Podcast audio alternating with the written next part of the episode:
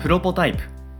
この番組は音声編集システムへの100の新機能リリースまでの過程をお届けする開発連動型ポッドキャストになるはずだった番組ですがなぜか開発は一つも進みません気がつけばプロトタイプ開発を得意とするドットの実験レポート的トークに今日も進捗は順調です今日のテーマですね、えー提案書の作り方というテーマですけどもあーこれはやっぱ営業力を渇望してる僕にはもう喉から手が出るほど聞きたくなるようなテーマですねいやーこれは粗品さんレベルが聞く話ではないですね。とんでもないです僕もまだまだあの道半ばというか、うん、全然ですけど今回このテーマを取り扱う背景にはどういうあの出来事があったんですかあのーポッドキャストプロポタイプを聞いてくれてる方は知ってたり知ってなかったりかもなと思うんですけどドットはいって基本的に営業いないんですよ。営業いないというかまあそれをね浅井さんがやるっていうそうです役割ですからねうんで僕以外は基本的にはあのー開発がほとんどうんうんあとは漫画描いたりする人 とか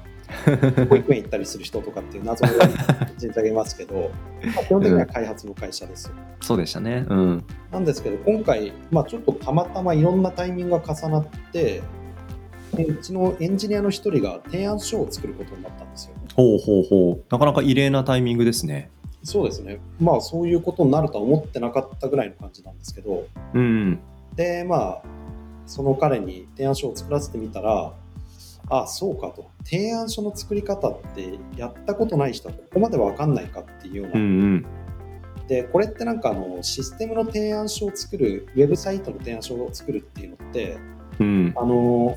まあもちろん開発の能力とはちょっと違う能力が必要ですけどはいただベースになるところっていうのはうんシステム設計にも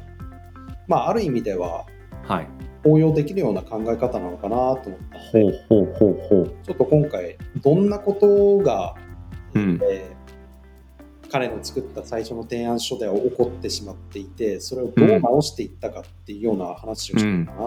と、ああ、面白いですね。そっか、だから、浅井さんとして期待してたものができてこなかったっていう事実はあったものの、ただそれが別に彼が普段、これから先営業しなかったとしても大事なエッセンスがあるんじゃないか。そういうことですかね。うちはあの営業いないとは言ったんですけどお客さんと話をしないっていうわけでは決してないのではいはい。自分たちの作ったものや作るものっていうのをお客さんに分かりやすくて、えーと説明する必要はあるはい。でそれはなんか提案書作りに活かせるし、うん逆に提案書作りの経験を活かせるしっていうことなので,、はい。で今回ですねまず最初に何が起こったかというとですねはい。あのーまあとりあえず第一報みたいな感じでラフなやつを見せてもらったんですけどはい。なんだろうあのースライドの1ページ1ページがうん。独立してるんですよね。独立している。はい、どういうことかっていうとちょっとあの具体的な内容を言うわけにいかないのでそうでしょうねウェブサイトのリニューアルを想像しながら話を聞いてくださいはい。そうするとウェブサイトのリニューアルって、まあ、最初うにんリニューアルの目的とかコンセプトを軸となるストーリーがあってはい。そのストーリーに説得力を持たせるためにいろんなページが出てくるっていう、まあうんうんそういう構成になるわけなんですけどそうですね。うん。あの幹がなかったんですね。空っぽ。このこんなコンテンツやりましょうこんなデザインにしましょううこんん。な風な、なんだろう、えー動画とかはい。入れていきましょうっていうのうが、ん。全部バラバラなんですよあーでなんかこれは一体何のための提案なのっていうよううな、んうん。でそこで、まあ、あの改めてその作ったものを見てみるとですねはい。提案書って表紙があってその次普通は目次がありますよねまあ、アジェンダとか目次とかね、うん、流れが分かりますからね。でその目次のところがあの、うんメモ書きが書いてあって最後に作成って書いてあったんですよ。おお、あのーまあ基本的な話をすると、もうある程度慣れた人とかは違うかもしれませんが、最初はですね、あの目次から作るっていうのが当たり前の方がいいからうんうんうんどういう説明をしていくのかっていう僕はアウトラインって呼んでるんですけど呼びますわかりますうんそれをまず作らないとダメだよねっていうところから始まりました。うんうんうでんそっかここはね、うんあのいやー僕もなんかあんまりこういう提案書の作り方とかっていうのを教えたことがなかったので、はいまあ、教え方こういうふうにしていけばいいんだっていうところも学びながらだったんでうすけど、ん浅井さんははい提案書の作り方を誰かから教わった記憶経験っていうのはあるんですか僕は前職の鬼のような上司からあーまあでもそこでどういうねあのトレーニングがあったのかっていうのはなんかやっぱり今にも生きてるエッセンスっていうのはやっぱりありますかありますね。まあそもそもなんて言うんでしょうねあの何を伝えたいのかっていうところを最初に作ろうねっていう、はい結局そこなんですよね。うんでそれって多分システムの提案とか説明する時もはいこのシステムは何をするシステムですって言わずに、うんうん機能だけをポンポンポンポン言っててもなんか伝わりにくいし理解しにくいじゃないですか。そうなんですよね会計処理システムですなので領収書発行機能があります。うん請求書発行機能があります、顧客管理機能があります、だったら全体のストーリーとして成り立つんですけど、うんうん請求書発行システム、見積書発行システム、うなんんかかんとか、こんな機能がいっぱいありますよだと、うんやっぱり一つ一つが独立してしまっていて、うんストーリー性がない、はいそういうふうに説明になっちゃうので、提案書も同じだなと。うんうんでさらに言うとですね、まあ、今回この話をしてるのはなんかもしあれだったら開発者だけど今は開発者なんだけどそのディレクションとか提案の業務とかを将来的にはやってみたいなっていうう人んうんうへんの話っていうふうに考えてもらえる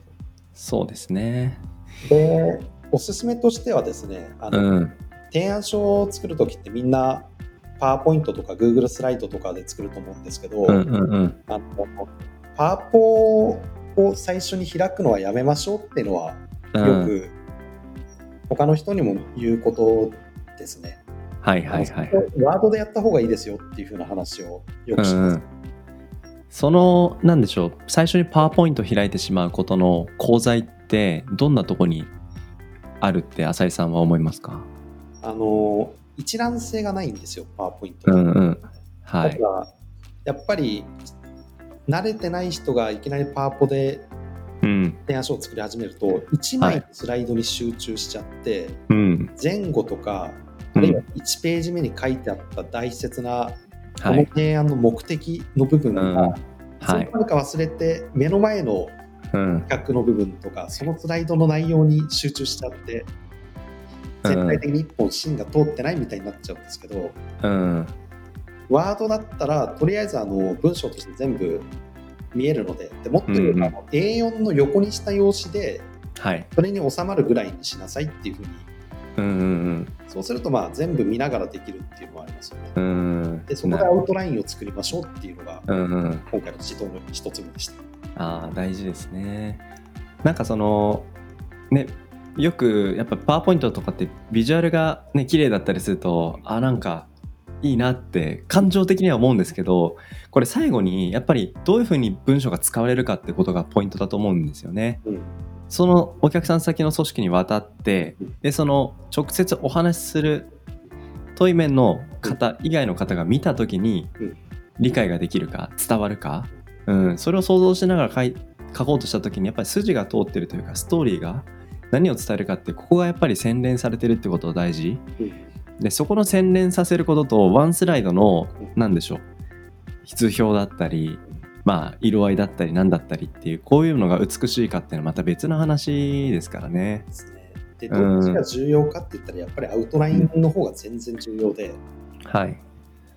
そこがしっかり作り込まれていたら、うん僕はあのうんスライド作る作業って作業だと思ってるんですよ。作業ですねうんまあもちろん見栄えよくとかっていうのはあうんるけど、そこら辺って今はテンプレートもあるし、うん割と自分の中で一個フォーマットを作ってしまえばうんうんそこはなんかあまり考えずに作れていけるじゃないですか。そうですね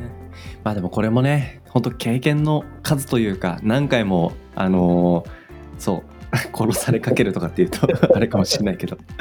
そういうシーンがとても大事だなと思うんですよね僕も昔コンサル時代の時にまあねパワーポイント作るとかってもうほぼほぼ毎日やるような仕事ですから